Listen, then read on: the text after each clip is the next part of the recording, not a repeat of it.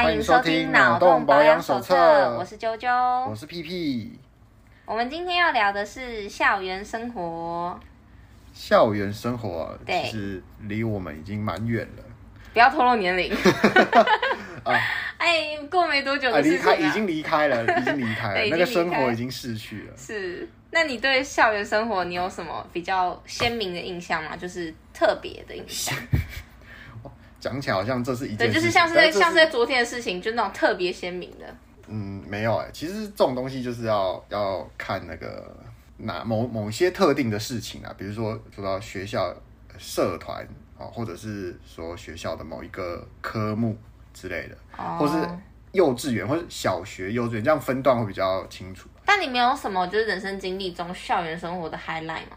很少哎、因为我自认为就是好像还过得蛮普通，就跟大家跟大家一样。差不多。对，没有参加什么比赛啊，得什么奖，然后很很怎样的。哦，没关系，我觉得我觉得继续聊下去，搞不好你觉得唤起你很多以前那些快乐的回忆，或者是有点难过的回忆之类的。对，反正就先看看。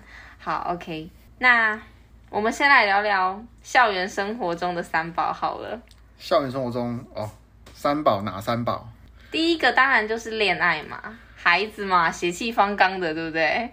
然后再来第二个，哎，因为血气方刚，所以就会有霸凌。对，那第三个呢，就是为你好，跟韩剧三宝很像，因为老师常常都会说啊，这个是为了你们好，你们这是为了你们自己，老师什么都得不到之类的这些话，我觉得大家应该都听过。还有一些奇怪的神秘的老师的那种，嗯、每一届都会听到的话。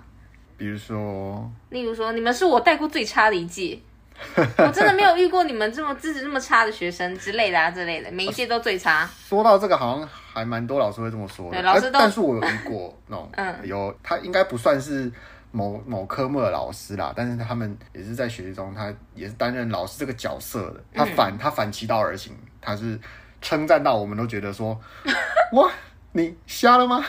那可能是你们老师他非常的认同，就是比马龙效应这个，或是心理学方式。他就是直击我们的内心，他就是把我们心里抓得死死的，知道这样做之后我们自感羞愧。嗯、那你所以对你们来说是有效的吗？没有效啊，没有效。我们只是觉得这这这个老师呃蛮、嗯、特别的。真的吗？对，他是一个辅导老师啊，所以我觉得他这么做应该是在哪一个阶段呢、啊？高中。高中哦。我觉得是因为是辅导老师诶，因为在心理学有一个效应叫做比马龙效应，那他就是老师或者是无论是谁，反正你只要把你的学生当成是一个特别优秀的学生对待，你就是一直跟他们说，哎，你们很优秀，你们的成绩比其他班还要好，你们知道吗？那些学生就会自己告诉自己说，哎，我是比较优秀的。当他们相信这个信念之后，他们就会变得真的比较优秀。所以我，我因为刚好你又说是辅导老师，我猜他是认同这一套理论，所以他要这样对你们。但有点不太一样，因为他不是说我们优秀，他是说我们算是那种很乖、秩序很好，但是我们都知道不是。哦、了解。所以我觉得他们呃，我们都觉得他瞎了，但 他喜欢就没关系，反正这也没什么波澜啊，就是。就是他是也是一个学期，他一个学期还是一个学年的辅导老师，嗯、就就这样而已，就是就是觉得这这人蛮特殊的。我觉得不错啊，还蛮还蛮热血的感觉，是年轻老师。不是我们只是他，这就是漫长教育旅途当中的一群白老鼠，他想要试验看看他这个这个本身对这个理论，他他他他到底有有没有用这样子？也许对啊，只是呃。就是老师就是有有很多种嘛，就是有一种像那种有羞辱感的啊，然后像这种浮夸感，权威型的，有权威型的，对，还有一种就是那种也不算是那某一种老师，应该是说呃对学生而言，就是老师会变成说，哎、嗯，学生也是会比较的嘛，对不对？那我们也是有遇过那种老师，他是呃后来转调，然后别别人就来带他班，就是他班主班班导班导，别人来接班导，那。换了之后，然后众多学生才想起前一位的好啊，可能是因为后来那个就是真的是不行，太 over，然后大家才想起，哎，前一个好像比较好这样。但其实我觉得说，就是啊，就、嗯、这就是像爱情啊，失去了才没有比较，没有伤害，对不对？失去了才才想到它的美好。没错，就是常会这样。对啊。所以其实老师，老师这其实也是有蛮多东西可以聊的。但我觉得我们今天因为刚刚说的校园三宝嘛，霸凌也有很多东西可以聊。我觉得我们今天可以先着重在就是同才之间，我们可以着重在同才之间的关系，然后去先去聊聊看。因为像是老师，老师对学生真的也有很多种不同类型。像你刚刚讲，好，我们就先聊同才好了。哦，就是同才，因为你同才直接讲霸凌，感觉有点沉重。但是其实这种东西很。很细，他不见得就是哦用霸凌言以蔽之。当然啦、啊，同才当然不可能吧。就是我觉得多的是友情嘛，对不对？嗯、你从幼稚园啊、小学啊、国中、高中，总有那么几个是不要说一辈子，至至少在你在那一间学校的时候，是在同一间学校，就是在同一班的时候，就是啊你们就是特别比较好的几个人，蛮正常的啊。两到三个，对对对，就大概是这个样子。不管是我们刚刚说的嘛，恋爱还是霸凌，或者是友情，其实你在学校，我们都觉得说，哇，学校是老师的事情。可是如果我们看，就从小学开始看，其实他们很多事情是学，对啊，当然是家里的人这么做，对啊。所以变成说，我们我们在说这件事情是小孩子之间，但你如果今天是个成年人了，你都已经上大学了，你还在做欺负同学这件事情，我们当然这就是霸凌，这没什么好说，因为你知道。但是我我说一开始说这很难去界定跟分析，它到底是属于哪霸凌的哪一个部分，因为这很多东西就是他就是模仿，其实他根本就不知道这件事情。就像是小学生如果在分小圈圈好了，那他有比较好的同学嘛，可能他他有比较好的同学。一一班才二十个人，我有比较好朋友，我我十个好朋友，这班我十个好朋友，那你三个好朋友好了，那我跟你分小圈圈是不是？我如果我们互相排挤，就变成我在排挤你，那是不是就是我在霸凌你？可是对于当事者来讲，其实他们就是个互相小孩子吵架而已，对吧？那至于说我们要怎么看待这件事情，真的，我觉得从教育做起比较好。与其说我们去责备，我们去直接跟你讲，跟他们讲说啊这样子不行，不如我们好好的教育小孩，因为。说真的，当下他们一定什么都不懂，他们就是小孩子吵架，就会看起来像是这个。当然，当中可能也有真正的霸凌，比如说勒索，像我就被勒索过。但我当下根本就不知道，就是就算我是受害者，我也我也感觉不出来。那你今天如果有人告诉我这件事情，那我我没办法做任何事情啊，因为我根本就不知道发生了，对吧？所以回过头来讲，这种东西就是从教育开始。那很重要是，这绝对没办法交给老师做，因为老师只有一个人。那这就是跟家庭很有关系。而且这还可以，还可以，呃，引申出老师是为你好的这件事情。你看，因为我们把，如果我们家长会把责任丢给老师，那如果老师以以这个角度去自居，那这我觉得他也是理所当然，他会做出这件事情啊。这就无关于他是什么样的学龄，小学也好，国中也好，高中也好，尤其是越高年级。说实在的，家长会把不管你是学校老师，或是你是补习班老师，家长会把这个责任丢到你。这个时候怎么办呢？身为一个老师。怎么办呢？其实好像也不能做什么，没办法做什么。但是你会，你会觉得说，这这是你的目的，你的目的是什么？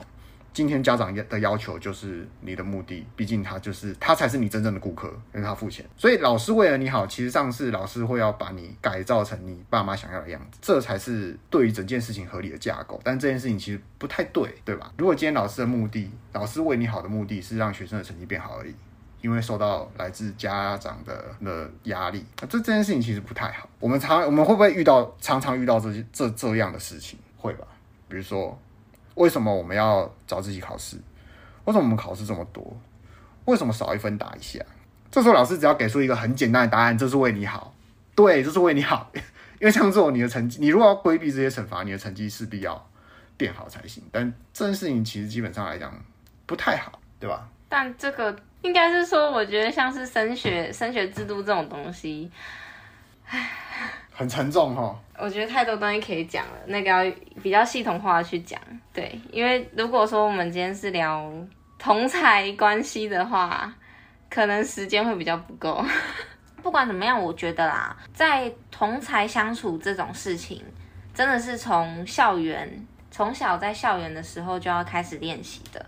因为毕竟你在家里了不起，早上起床吃个早餐，然后接着去学校之后回家，大概相处时间可能顶多六七小时吧，你也不太可能说更久。但是你在学校的时间可能八九小时，非常非常久，所以你有一大段时间基本上都是跟你的班级的同学相处在一起，所以有一些孩子会觉得说压力很大，或者说也有人是觉得很开心啦。觉得说太好了，可以跟同学见面。就是可能他家庭比较不美满，他觉得跟朋友的相处起来比较轻松。对，所以我们可以发现说，其实你在学校跟同学相处的时间是非常大量的。那这一段时间这么这么多的资源，你不去好好的练习怎么样社交，其实是有一点可惜的。是啊，因为毕竟这东西这种关系，其实从入学小从小学开始算好了，几岁？七岁还八岁？七岁。七岁，那你。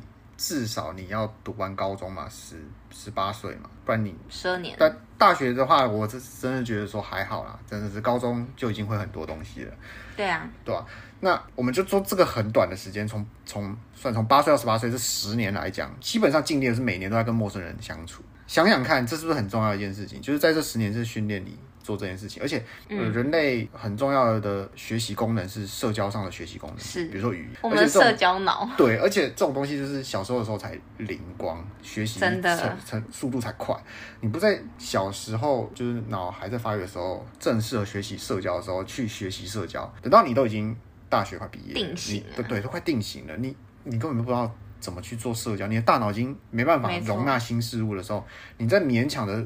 做这些事情，上 YouTube 去看一些 PUA 的课程，那为什么？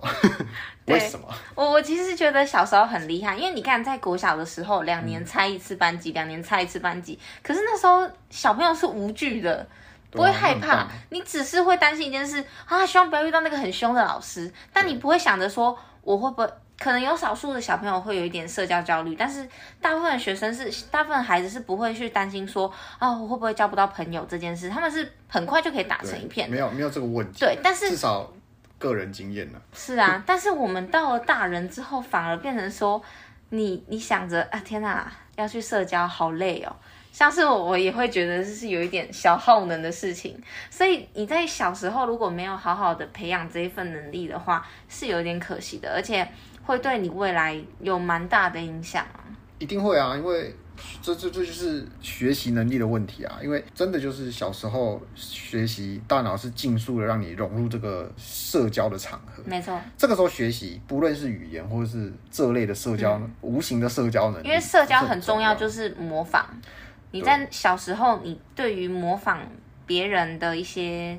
呃，社会性、社会性的那种行为是非常火速的。你的大脑正努力的让你看起来更像其他人，好融入这个群体。我以为你要说像一个从从猴子变的人之类的。对，也也有啊。如果你是猴子家庭的话，你来就是当正常人，就当个正常人。对，有有些家庭的家族成员真的就是像猴子啊，像猴子，对吧？那他来他来这个学校这样的社交场合，他是见到各式各样、各种各类的人嘛？啊，当中挑一个平均，然后这样去这样学习，这样是会比较好。刚刚其实有聊到说，像是同学之间的相处时间虽然很多，可是其实在对于社交上还是没有说做到太多有效的学习。那除了这个点以外，我觉得另一个很重要的东西就是，很多人都是一直在努力升学，然后家长不让他们谈恋爱。但说真的，其实校园还是很多年轻学子的恋爱温床，怀孕退学的也是蛮多的啦。对啊，而且。其实，在那个高中，很多如果说是男女合校的话，或者说是男女男校跟女校之间联谊认识的那种，其实也有蛮多粉红泡泡的，蛮蛮多粉红泡泡的故事啊。对啊，你要说怀孕退学，就是让我想到一个日剧，叫好像叫《十二岁的妈妈》，就是她、哦、就是演一个十二岁的妈妈。十二岁，Oh my god，才小六哎，好像是。对啊，所以这其实很社会议题，那个超级很社会探讨，在在那个年代啊，可是现可能现在就好像司空见惯。可是哎，那个年代是蛮呃，很不敢可以可以引起一个话题的日本影集这样。这之后我们可以可以开另一集来聊这个关于就是未婚生小孩之类的，这个其实也蛮好聊的。对，未婚生小孩还好啦，是未成。嗯，那其实也不是什么问题，对啦，就是类类似。对，就是这类似，因为那也跟家庭教育有关。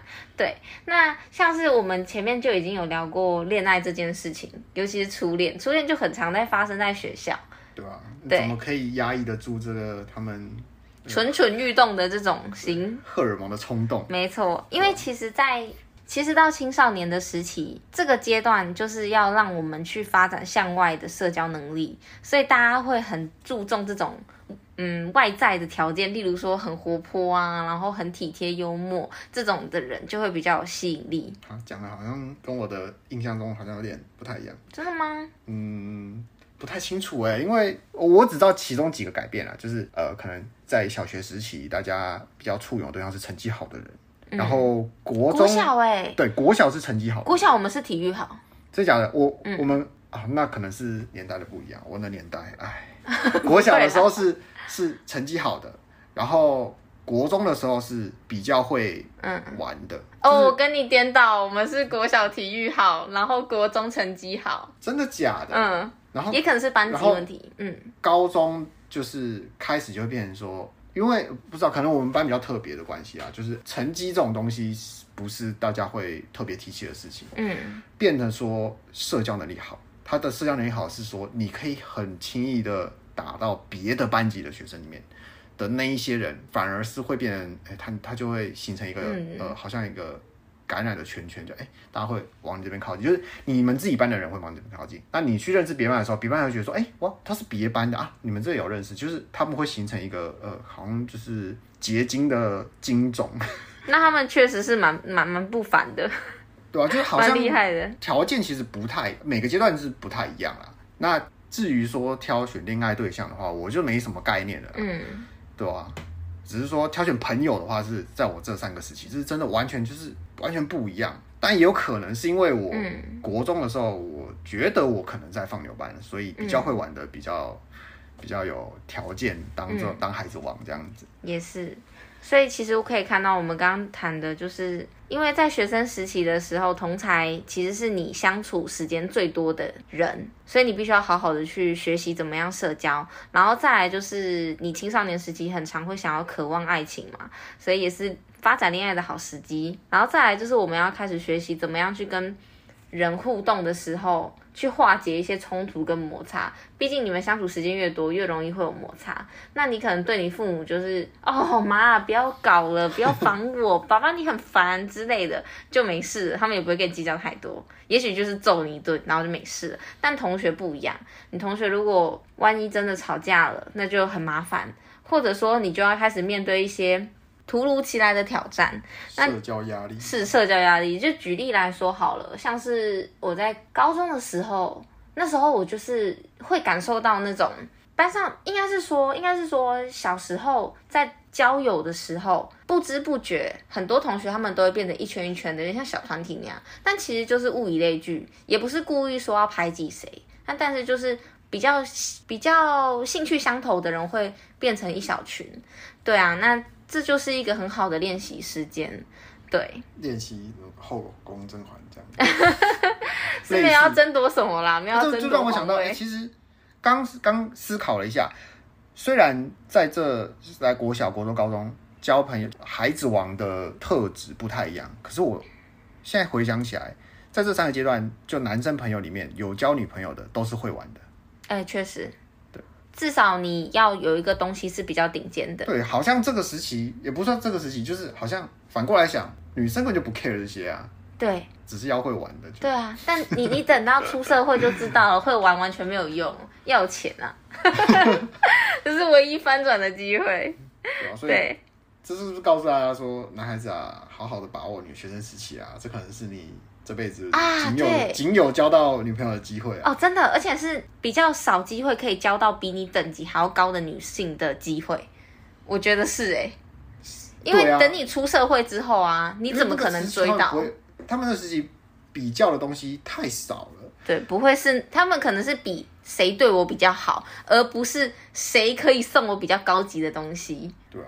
因为那时候大部分男生可能都还处于读书阶段啊，嗯、所以还没有你的竞争对手真的是少之又少。天哪，我们好现实哦！女生又比较早熟，对，所以你当一个比较早熟的男生，你就占尽了优势。哎、欸，真的哎，天哪！天哪，这个真的是机会哎，男生要好好把握。对，所以我们今天有聊到这些同才人际关系，然后我觉得校园还它很有趣的地方，除了这些事情以外，就是。你在社交上啊，除了交友以外，在社交上有一个很重要的东西就是八卦。其实，在校园里面的时候啊，我们为了建立这种社交关系，会有产生蛮多很神秘的交流方式。第一个就是很神奇的鬼故事，有有多神奇？神奇到每一间学校的鬼故事都一样。你们有什么很典型的鬼故事吗？呃，你们学校就想小学好了，你们有大象溜滑梯吗？哎、欸，你们有这种东西？你没有这种？你还是你知道你知道大象溜滑梯这件事？我知道大象溜滑梯，可是那怎样？你知道大象溜滑梯这这个东西？大象溜滑梯是个溜滑梯，嗯，然后它是一个侧面看是大象那个吗？对，你知道？哦、知道你看过吗？应该看过。你在校园？没有，你在校园里看过吗？没有，你没有在你的校园，因为我们校园比较旧。那你怎么知道像大象溜滑梯？就是在公园那种看过啊。公园画成大象的不多吧？嗯，我也不知道，可是可能是我集体潜意识吧，有别人的回忆。就是好，可能你比较年轻，就是比较我那年代，就觉得就觉得看过，或者是电视小学基本上都会有一个。如果你这你这你这小学有附设幼稚园，嗯、那你你们学校一定有一个大象溜滑梯，啊、对对对，那种红色塑胶的啊，哦，我有没有水泥做的，哦，磨石制作的，那我不知道。外壳水泥香花，然后是磨石制作的。嗯、如果你的你的小学有附设幼稚园，基本上一定会有大象溜滑梯。如果没有，嗯、但也搞不好会有大象溜滑梯。总之，大象溜滑梯就是一个溜滑梯的标配，它不会是溜滑梯哦，嗯、它会是大象溜滑梯。啊，那个可以怎样？大象溜滑梯 always 下面都会埋尸体。下面那个沙、哦，那个溜滑梯的正下方会埋鼻子的正下方是空的嘛？嗯，下面都是土嘛？嗯哼，一定会埋尸体。哦，我我没听过哎，因为我没有遇过，而且因为可能台北是寸土寸金，我去过的所有小学都是塑胶型的那种复合式的溜滑梯跟游乐设施。我我的小学也很久了，嗯、他们可能经过像我现在，呃，我以前读的小学，他现在已经面目全非了，跟我以前。嗯完全就不是一个样子，这整个拆光重建，名字没变而已。嗯，剩下我都不认识。但你刚刚讲那个，我想到我刚我刚刚想到那个鬼故事，跟你这个超像的。啊、我们那时候对不对？在小学的时候很神秘，就是我不知道为什么我们的中中庭那边对不对？然后操场是在最最外围的地方，嗯、然后我们那一个我们的小学是我们小学的建筑是有点像是川字形的，嗯。然后川字形，它它是川字形的三排房子，然后有三排房子，对，然后中间是有一个穿塔，嗯、所以是王字形那种，哦、对，然后在它那个空隙的中间有一个地方是空地嘛，那那块空地的中间有一个八卦，它就真的长得就是八卦，然后有一块一块白一块黑，你想象得到那个八卦样子，嗯，太极太极太太极，对，那不是八卦，那是太极，没有，它是一个。一个八卦八做的像八卦阵的东西，太极对，没有八卦，我是智障。八卦是它会有卦象嘛？嗯，我不知道哎，我不熟。横杠组成起来的卦象哦，是哦。那如果它只是八角形，然后切一半红一半，可是我们都叫八卦哎。小学生嘛。哦，好，小学生不重要。我现在到现在就是八角形的太极，对，那应该是八角形的太极，就真的就是长那样。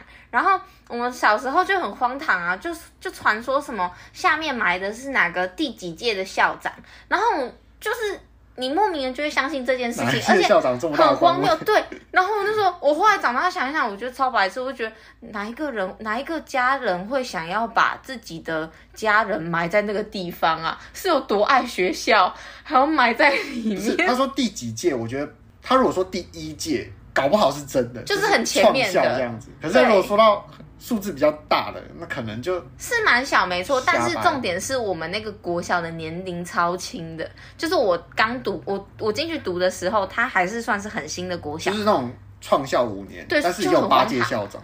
嗯、呃，那蛮荒唐的，没有那么年轻，可是确实是没有没有到很很老，对，不是说手指数得出来的那一种，但是也不老。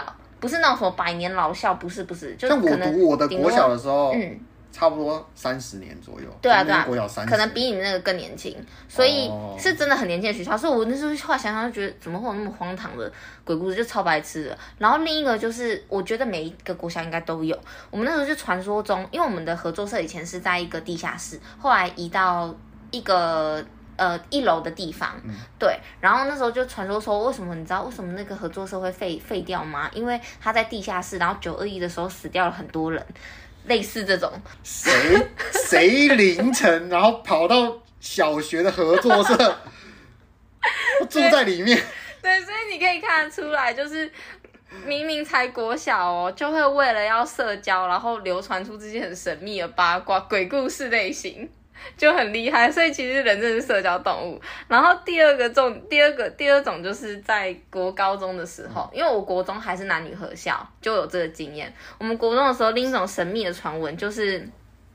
隔壁班啊，或者是你们班，我们班那时候是没有传，就是隔壁班啊，哪个同学跟哪个同学啊，他们啊怎样怎样啊，摸来摸去啊，干嘛的这种类似传，我不知道你有没有听过。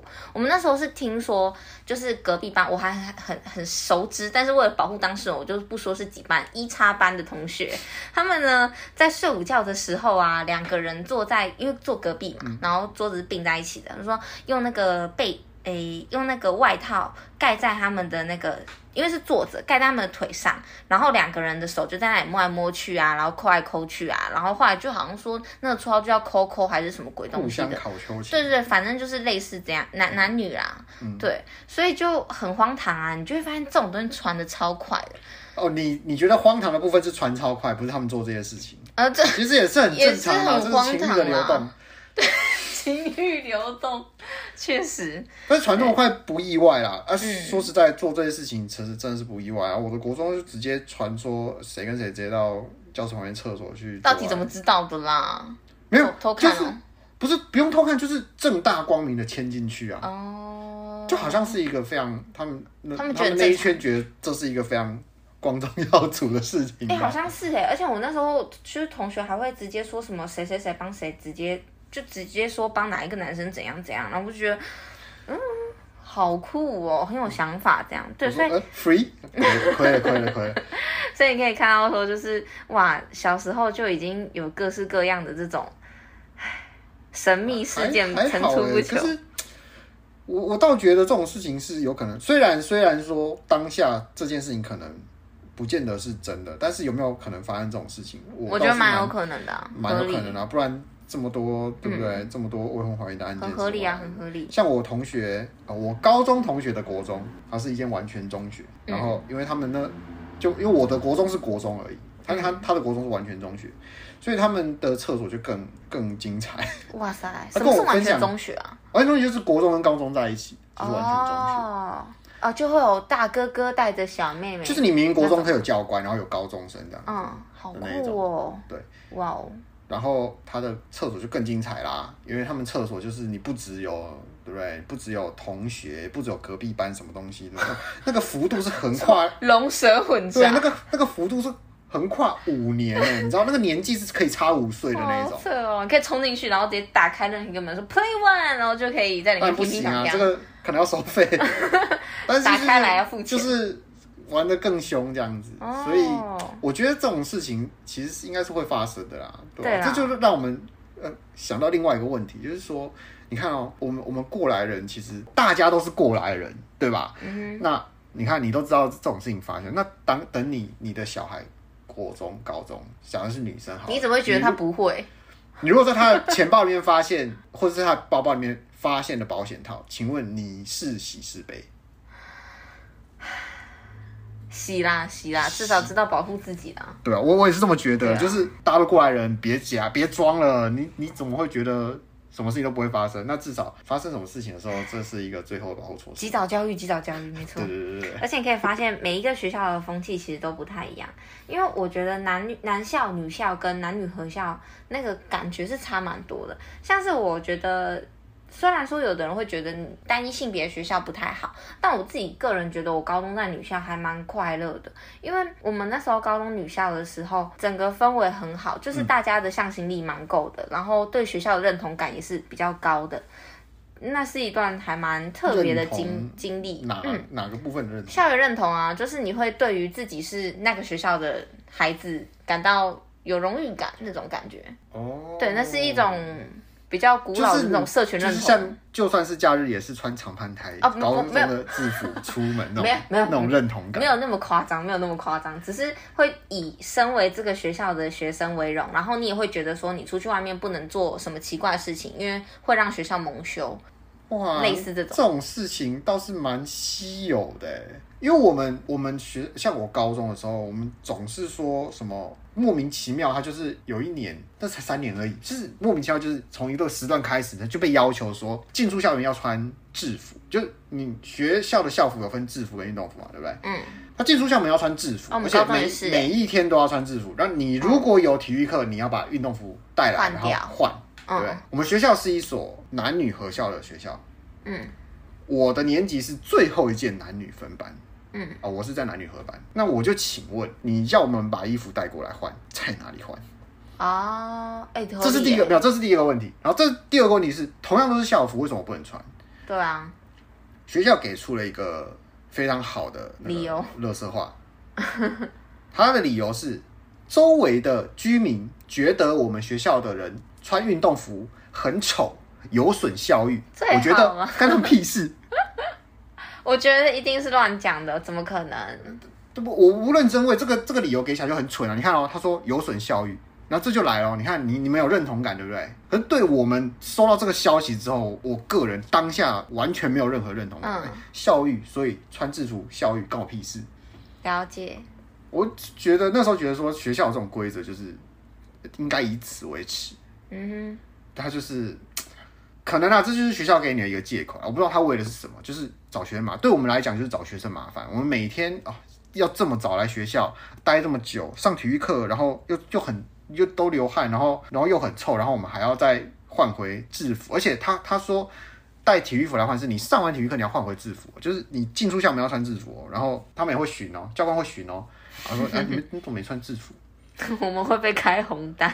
那你们那你们你们认同这件事情吗？那时候其实没有想太多哎啊，但是就是阳奉阴违啊，你出去之后想换再换啊，就对啊，我们就很多就是也没有在理啊，嗯，就是没有在没有在管这种事情，但就是因为当然啊，到最后还是你这个界限放的很宽，教官认识你，知道你是高年级，大部分就是不会这么严格，嗯，我觉得这意义何在？这其实没有任何意义啊，嗯，所以他做这些学校做这些规定，他莫名其妙的到底是哪来的？而且还给出那么离谱的理由，了解，为了效率啊，穿制服。到底不过无论如何，我觉得虽然说现在想起来可能会想要骂，就是有一些你觉得不合理的事情，嗯、但是到你长大之后，反而这些让你很想骂的事情会被记得比较清楚，就跟当兵一样。没有这个，我觉得应该应该说这跟当兵一样，但我觉得啊，这并不是我想记忆的事情，嗯、就是这这不是算是好的回忆啊，就是可能啊，很多人觉得说啊。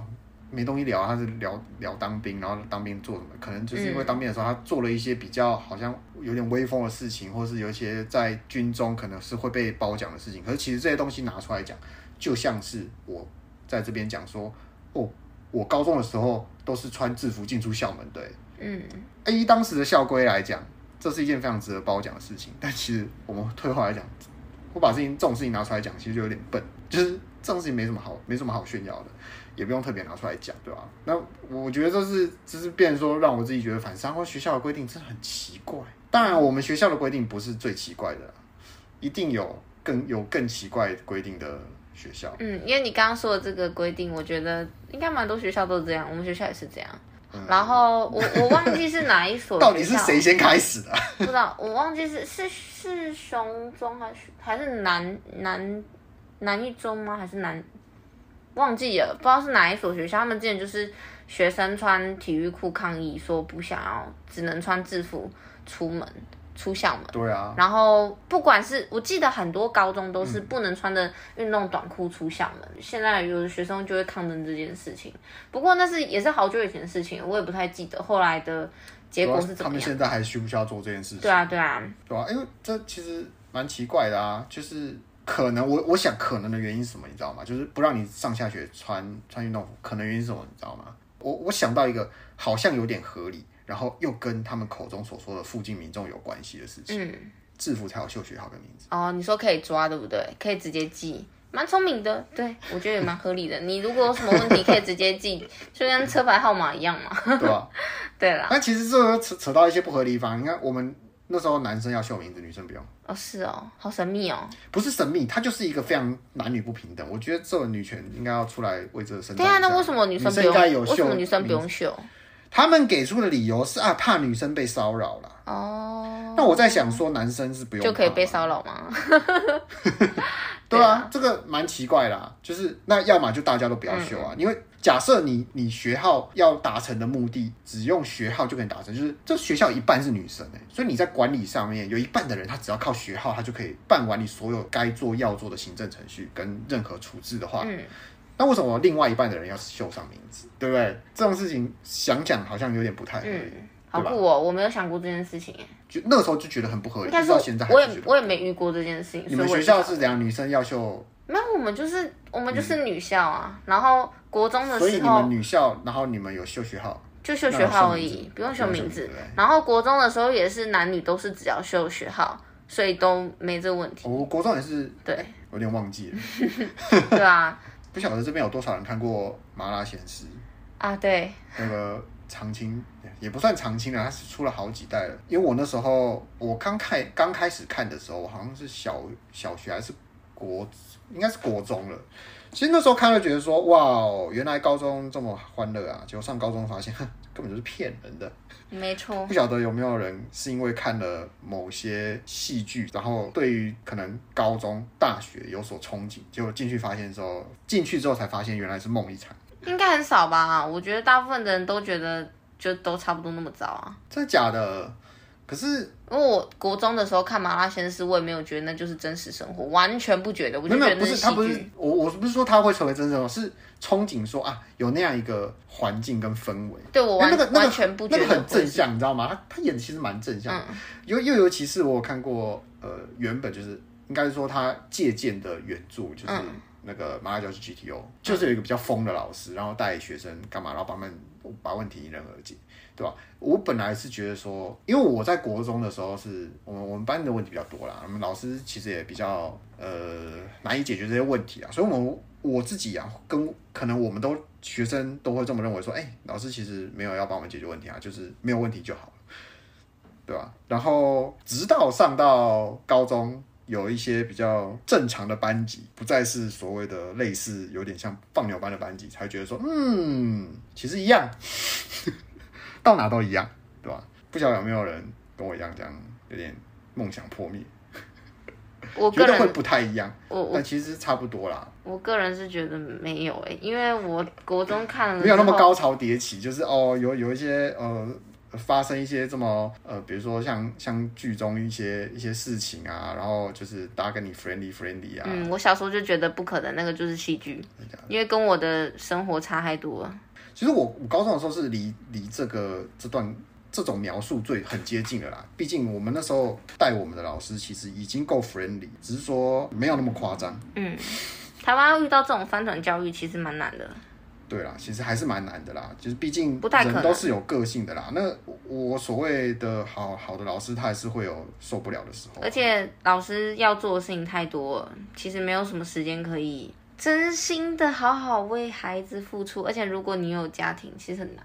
对，你说老师本身有家庭，嗯、对啦，也是，对啊，所以好像这种东西有点困难哎。我其实我小时候梦想是当老师哎，只是我到长大之后，应该说。我小时候的梦想是到学校当老师，然后我稍微长大一点的时候呢，我是希望到补习班当老师。等我再长大一点的时候，我觉得我当家教就好了，而且要教成年人，不要教小孩。我 就觉得，哎，真的是，哎，教育很难。嗯嗯，但蛮重要的。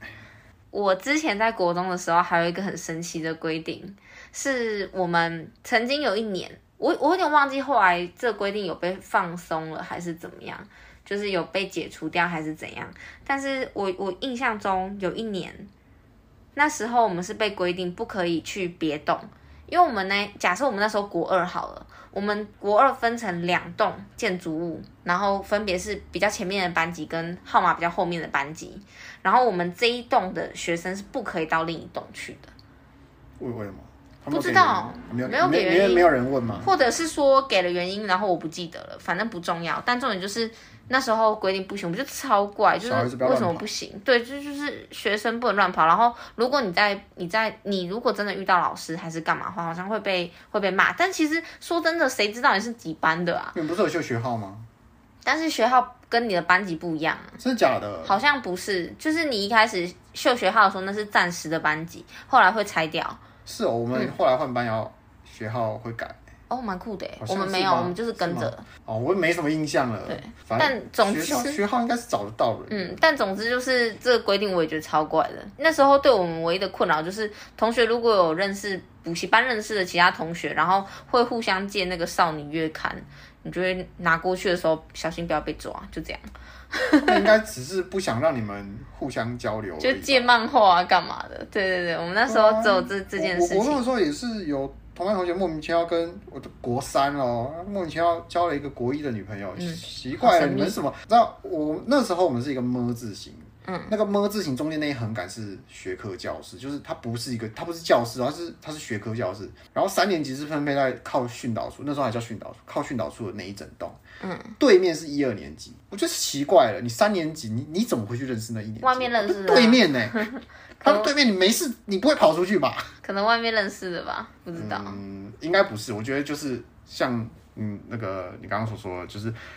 他就是真的是在学校的各栋之间游走，所以你那个学校这么规定，就是为了防范这种人。太神秘了吧？嗯、可能啦。啊，讲到一些呃灵异的鬼故事啊，除了下面有埋尸体，但很多东西不有很多东西，除了下面有埋尸体，其实地下室通常也是拿来当做 游乐素材。就是如果你你这间学校你有地下室，然后这间地下室又是学生。可以去或偶尔去的地方，比如说呃体育器材室，像我小学的时候有一栋楼的地下室，啊，啊它特别啊，就是其他其他楼是没有地下室，就这栋楼才有地下室，嗯、那。就是一个大空间嘛，那它就是充当存放体育器材，就是那种垫子啊，嗯，然后那个木箱啊，就跳马的木箱，啊，对对对，只要是地下室都会被传说有鬼。对，它就是一个，嗯，就是会有人绘声绘影的说他在地下室看到了什么东西。我也是。然后，但我都没有看到。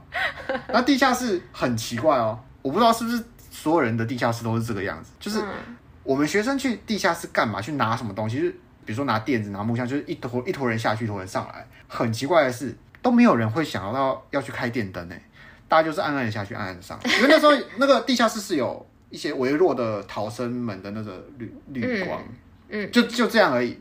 然后一群人下去，再一群人啊，那一个地下室是蛮大的哦，一、嗯、大概有至少两个篮球场那么大，哇它就是一整栋大楼的地下室，嗯，不是小小间的。然后就会有人说啊，他刚刚看到什么啊？要有什么东西在那边啊？好好笑哦。然后很神奇的是，我都我都看不到。虽然有时候我是有在场的，然后就有人说，哎，刚刚在哪里看到什么东西啊？老师也有看到。我想说，老师吓你们的吧？而且还有还有那种一般的大楼的地下室，也是当教室的时候，那也是会有啊。然后这比较这个这个故事比较有名，这个故事就是这个地下室是有电梯的。然后有一有一个监视器是照着电梯，然后时不时的就会看到那个电梯门口就是开开关关，然后电梯门前就有站着，但这个人呢，他就不是学生，然后也不知道是谁，他就站着。然后有时候有些人有些学生会在那边呃逗留比较晚，然后就会经过那个人，但是那个学生是看不到这个人，嗯、他就这样 pass 过，蛮神奇的。虽然我个人都没有这这些场景，我都亲身去过，嗯，但我都没有看到。嗯，还蛮神奇的哦。我觉得鬼故事真的很有趣诶。如果听众们有兴趣的话，我们可以开一集专门聊这个。对，或是你有听过你的学校有什么样特别的故事，或是奇闻异事，对，特别的规定，也也可以跟我们分享。那今天就到这边，感谢大家的收听，谢谢大家。谢谢大家。